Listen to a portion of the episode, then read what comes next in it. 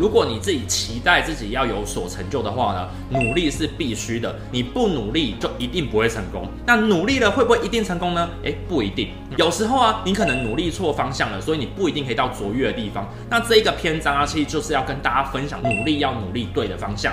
请开启下面的小铃铛，打开全部的订阅。年轻的时候要打拼，打拼，再打拼。但是啊，打拼的过程当中啊，帮了公司做了很多事情，像无头苍蝇一样，当像工具人一样啊，很累很辛苦，但他有点迷茫，有点失焦，不知道该怎么办。其实啊，这背后就来了，是因为他对他的目的以及他的目标，他没有扣紧清楚。没错，他把自己定位成自己就是一个工具人，也就是说，他并没有去思考到怎样子帮助整个 group、整个团队，或是他的整个的目的发展过程当中啊，他扮演什么角色？他只认为。他就是做好担任工具的那个角色，那工具啊一直反复去做，心里当然会累啊，哦，这是很理所当然的一件事情。但是啊，这个时候就有人会问说，那难道我就不要当一个工具吗？不对的，你要当一个有价值的工具。哦，《甄嬛传》里面有说过，哈，你必须要当一个能够被利用的工具。最后面呢，你慢慢的去理解到这个工具背后在解决什么的问题，你就会越来越有价值，而不是只是在当那个工具这件事情。所以啊，很多的小伙伴很努力，很努力当好工具，没有不对。但是啊，在过程当中必须要学会一件事情，在当工具的过程当中，要去理解到这个工具的这个内容，它背后的目的是什么。你要不停的去练习。有可能在一开始的时候，你在组织里面，因为你是菜鸟，你不够清楚，你只能当一个工具。可是并不代表你工具当好了之后，你可以。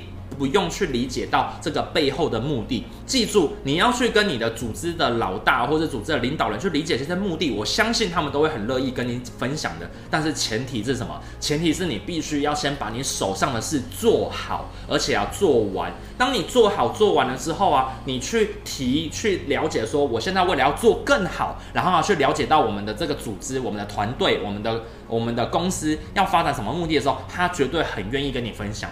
因为此时此刻大家在同一条船上在走，所以啊，基本上面呢，为什么你会有被当工具人或是无头苍蝇般的努力？是因为你从一开始就把自己定位成是工具人。工具人是一个成长的必经阶段，任何人都是另外一些人的工具人，除非你是世界最顶端的那个人，那你可能就永远当神的这个角色。不然呢，大家在社会上面是互相当工具人，因为工具可以创造价值。但是啊，如果你只是盲目当工工具人的话呢，基本上面你没有办法卓越。你要去理解到这些人的背后希望得到的价值跟目的是什么，你要去满足那个目的，而不是当一个劳力的工具人。那我跟你去做分享。所以啊，很多的社会新鲜人刚刚出到社会的时候，或是呃有可能他在转职的时候，变成主管的时候啊，会有一些些小小的盲区，就是因为觉得说。我就是要提供好价值，我把事情给做好。但是啊，我今天变成主管的时候啊，其实公司更想要的是，是你去多了解公司背后的目的跟目标，然后啊，去散播给更多新进来的伙伴，一起前往这个目的跟目标去走。这个时候啊，你才是当主管真正的角色。好，那很多主管呢、变成主管之后，还在很努力的在动手去做，他还是自自己把自己当做工具人在处理的时候，就会进入到另外一个盲区，就是你只是在跟。跟你的伙伴、跟你的下属在竞争当工具这件事情，哦，所以任何的人啊都一样哦，任何人都一样，必须学会一件事情，就是你必须从当工具的过程当中，创造出别人可信任的价值出来。得到这个信任跟价值之后呢，要去理解到这一个组织或是这个背后真正的目的，然后再去增加你自己可被利用的价值、可当工具的价值，再一直叠上去。这个就是你在慢慢的变卓越的过程当中很重要一个环节，那这时候就会有人讲说，哇，好辛苦哦，这样子我就不想上班了，我要开始开公司，想要创业，我不想要被人家利用。来跟你们分享这个，我非常的有体悟吼。当你当了老板之后啊，其实啊，全部的人。都把你当工具人，因为整个市场就是要对你去购买你这一项工具。反过头来的是去要去想，如果你当了老板之后，你要怎样子创造你的价值给这个市场上面，然后啊，要去理解到这个不同的市场背后，它所真正要的的目的跟目标，然后去满足它。所以啊，你当你创了业，当了老板之后啊，其实你的工具啊，只是面向更广泛的人，从面对一个主管，面对一家公司，变成面对整个市场而已。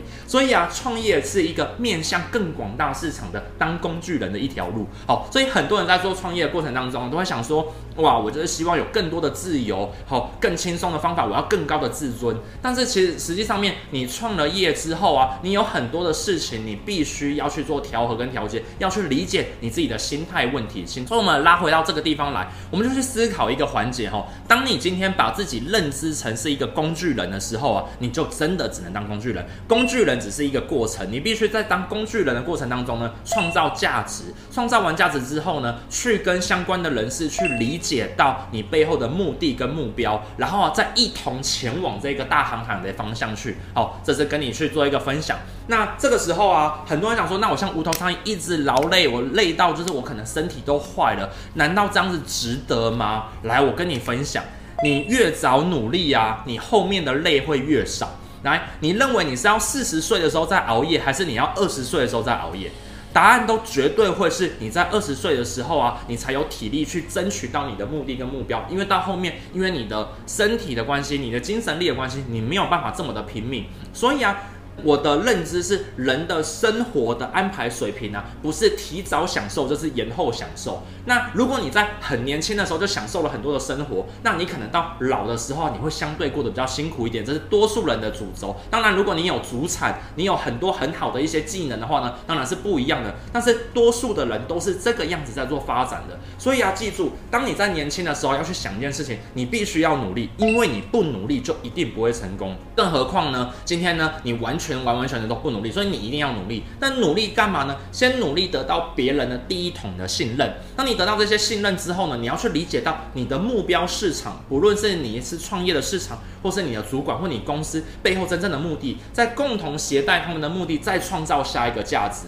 一路的这样的迭代跟迭寻呢，你就可以找到你真正的目的跟目标，然后去发展哦。那当你的这样子理解了之后，你的人生就会越来越顺遂。那最后啊，我还是跟大家分享哦，这些观念啊，都是我过去啊，不论呃，我是用实战的经验看书，或是跟很多前辈请教，或是我自己的深刻体悟啊，所得出来这些经验谈，跟对不对呢？我也不太清楚，但是我很清楚的知道是这件事情就是我的人生体悟。分享这一切东西呢，其实我都写在这个我的自己的书里面，关键思维当中，你可以来看看书，希望对你会有帮助。那今天呢，影片呢就介绍到这边，我是马克凡，我的影片呢会在礼拜一跟礼拜四的晚上的九点。呢，进行一些更新，我们下次见，拜拜。